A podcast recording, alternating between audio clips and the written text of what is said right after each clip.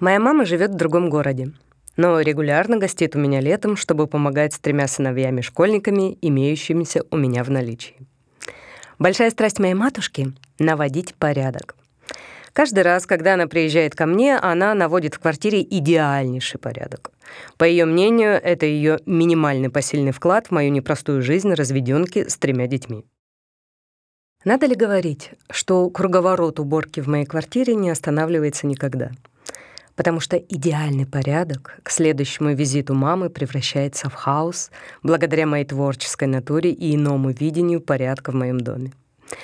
Самое опасное в этой маминой страсти — это оставить ее без присмотра больше, чем на 10 часов. Еще опаснее — несколько дней.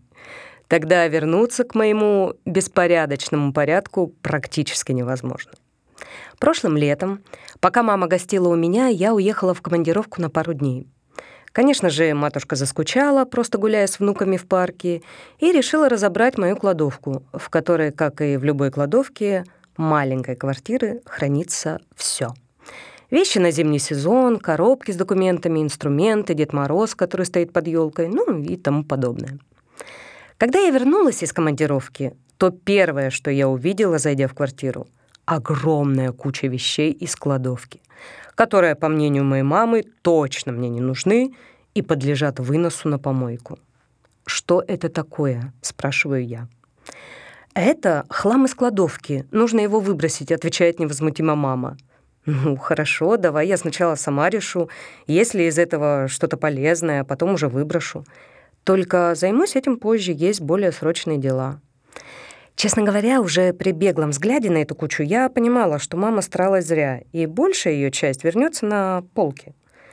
Но разочаровывать маму вот так вот сразу не хотелось. Пыталась тянуть время.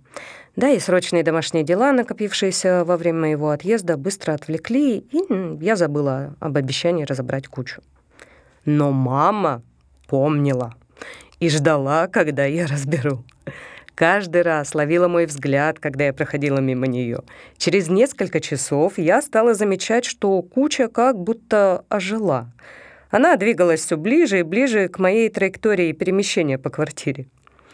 Надо ли говорить, что это был хитрый мамин план — двигать вещи, чтобы в какой-то момент я уж точно не прошла мимо, споткнулась обо что-то, молча выругалась и, наконец-то, разобрала кучу.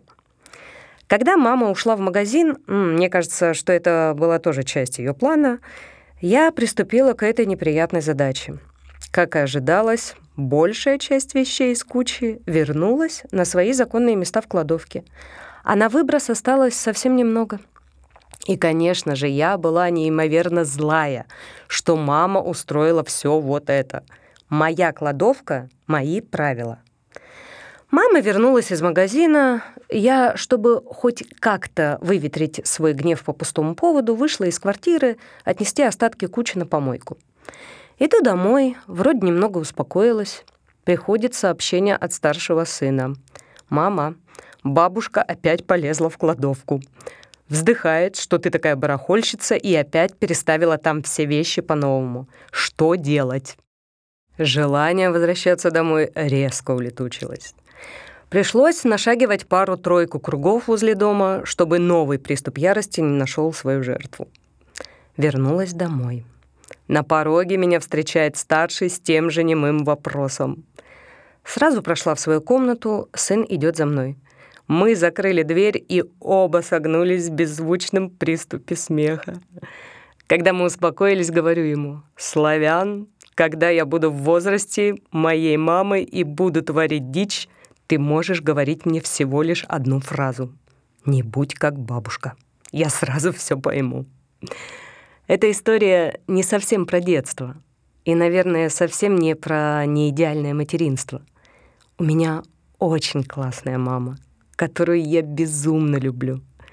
Это про то, что наши родители всегда будут стараться нам помочь — Пусть даже мы считаем себя взрослыми и самостоятельными дядями и тетями, которые не нуждаются в помощи.